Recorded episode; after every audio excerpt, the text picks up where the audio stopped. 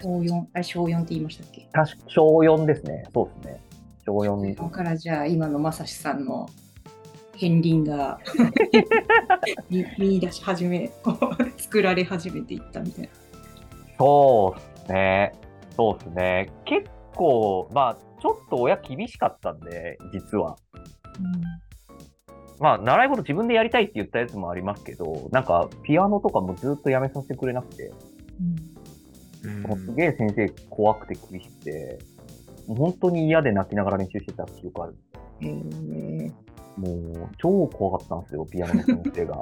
女の先生だったんですけど。もうスパルタで。いや、もうめちゃくちゃスパルタだったんで、もう普通に弾いてる時にペターンってやられて、違うとか言われて、はぁ、はぁってなってました。でもう行くのが嫌で嫌で、でももうなんか行かなきゃいけないからとかってで、なんかめっちゃ厳しかったんで、毎日練習しないといけなかったし、うん。意外となんかそこで割り我慢して頑張るみたいなのとかを結構やってましたね。あと剣道もすごいスパルタなんで、武道なんで、もう、これはいじめだよね、みたいな、あの、稽古が永遠続くんで、うん。なんかじゃあそのピアノも剣道もやめるのにもプレゼンが必要だったんですか？えっと、もうやめるのは、ピアノはもう絶対に小学校6年生でやめるからっていう。もう、うんもうこれはもう無理。もう、それは約束だ。いや、そ、そそこまではやりなさいと。長くね？って思って。長い。よ幼稚園ぐらいからやってて、お確か最初は、あの姉がいるんですけど、7個上の。はい。姉貴がやってて、まあ、普通に見ててやりたいみたいな、もうそんなテンションでやって、始めたらやめさせてくれなくて、うんうん、小学校卒業するまでやめられ、なんなんか、やりなさいって言われて、泣くもう泣く泣くやるみたいな。えそんな感じでしたね。剣道は、なんか、まあ、結構頑張ってたんで、割と強くて、ー、うん。先生が辞めさせてくれなかったっていう。やめたらもったいないぞ。辞めたらもったいないぞって。すごい囲い込みやって、そうなんですか。はい。みたいなのはありましたね。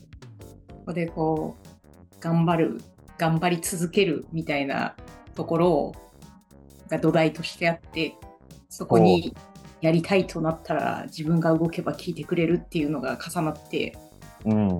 そしてまさしさんができてくるっていう感じですかねそうですね。なんか割と自己肯定感の塊ではあったんですよ。もう俺できると。割と俺天才だな、みたいな感じだったんですけど、いい感じで叩かれてはきてるんですよ。うんうんあの、ピアノの先生も聞いたし、剣道でもなんかボコボコにされてましたし、まあ、割と体育会系みたいな感じのの部活とかにも入ってきてたんで、まあ言うて上級生からもボコボコにされてましたし、っていうのが多分いい塩梅だったんだと思います。うんうんなるほど。はい。なんで、調子乗って、あの、ベルク打たれて、調子乗って叩かれてみたいなことをこうずーっと繰り返してるあのは、多分今もあまり変わんないですね。ー ななんかい一回ボコボコにされるのも、なんかすでに体験としては知ってて、そこまで過度に怖くないっていう感じなんですね。あ、そうですね。ていうかもうそれがないとダメだなって思ってます。なんで、仕事始めると3年に1回ぐらい結構でっかいクレームがあって、うん。そこでシュンってなって、初心に帰って、またやり始めて、で、まあ、なんか、調子乗って、また、でっかいクレーム引いてみたいなのが、最近3、4年に1回ぐらいが頻度であるんで、あの、うんそろそろあるなって思ってます。あ 周期が来てるんですね。多分その、そろそろその周期だろうなって思いながら。そう、だから怒られるのに結構慣れてるのと、怒られないと自分は直さないって分かってるんで、うんうんうんうんうんうんそこが謎のメンタルが形成されてますね。うん怒られたことをちゃんと、まあ、前向きというか真摯なのか受け止めてそれで改善をして軌道修正していくっていうやり方ができるんですよねきっと。そうですね。真摯に受け止めてたかどうかはまあ置いておいて、置いておいて、あ、確かこれをやったら怒られるんだとかはすごい学んでましたね。はい。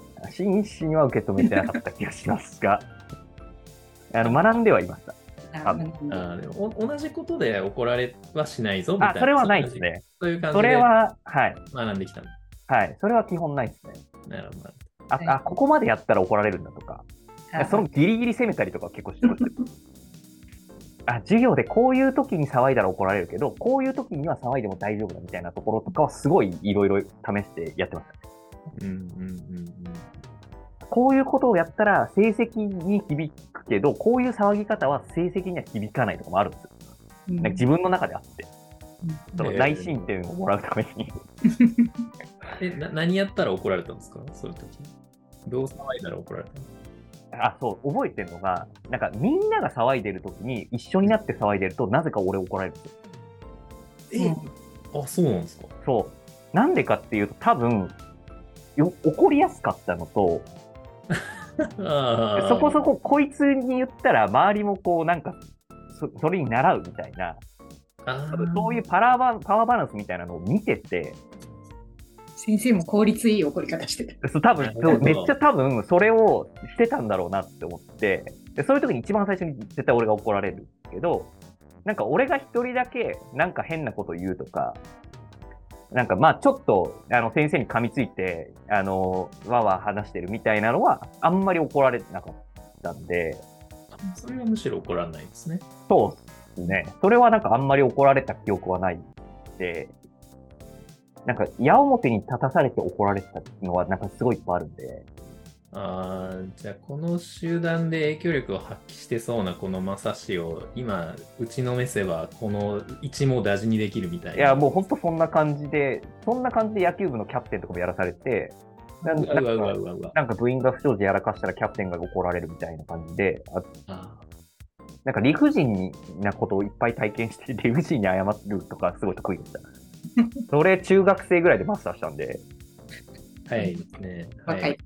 はい。あれはいい経験させてもらったなって思います。怪人みたいですね。いや、本当っすよ、マジで。ガラス割ったの俺じゃないのに俺がガラスの掃除するとかずっとやってたんで、野球部のやつやんちゃだったんで。いやー、すごいですね。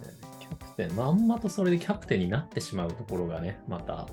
ねえそうね嬉しかったですか？キャプテン、お前やれってなって。いや、ねやれっていうか、なんかずっとそのキャプテンとかリーダーみたいになるのが普通だったんですよ。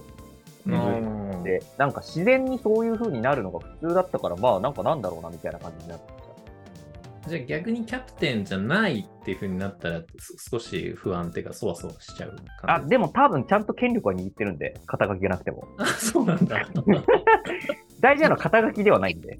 あー影響力なんだあそうなんです。影響力がとても大事で、そこはただ多分ちゃんと握ってたと思うんで。あーじゃあもう素晴らしいですねはい。なんで、あの、クラスとかだと学級委員には絶対ならなかったんですけど、発言権はあるみたいなんです。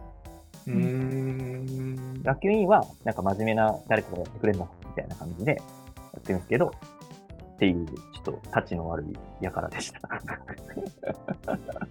な なんで影響力が大事だなって思うようになったんですかね。あの、これ最近、あの、ストレングスファインダーっていうやつやって、あの、本当に一番上位だったんですよ。ああ、なんで、る割とた特性みたいなところが、なんか生まれ持ったこれ性質っぽいなっていうのはたが一番あるかなと思います。なんか、クラスで流行りの言葉作るとかすごい好きだったんですよ。うーん。うーんその仕掛け人でありたいみたいなそういう仕掛け人とか、なんかここういうの流行ってるよねみたいなのを広めるとかすごい好きだったんですよ。はいはいはいはい。はい。あの、ちょっと中高生知らないと思うんですけど、あの MD っていうやつあったじゃないですか。うんあの音楽聴くあの音楽聴く、あの MD に、あの、最近のこう流行りの曲一覧とかのあのやつを作ってばらまくとかすごい好きですね。あうん自分の今風に言うとミックスリストを。あ、そう、ミックスリストを。作って、そう。あの、微妙にこう知らないやつとかもこうちらほら入れて、あれ知らないんだけど、あれ何？みたいなのを言われる時が一番快感みたいな、なるほどね。なるほど。そんなタイプでした。うーん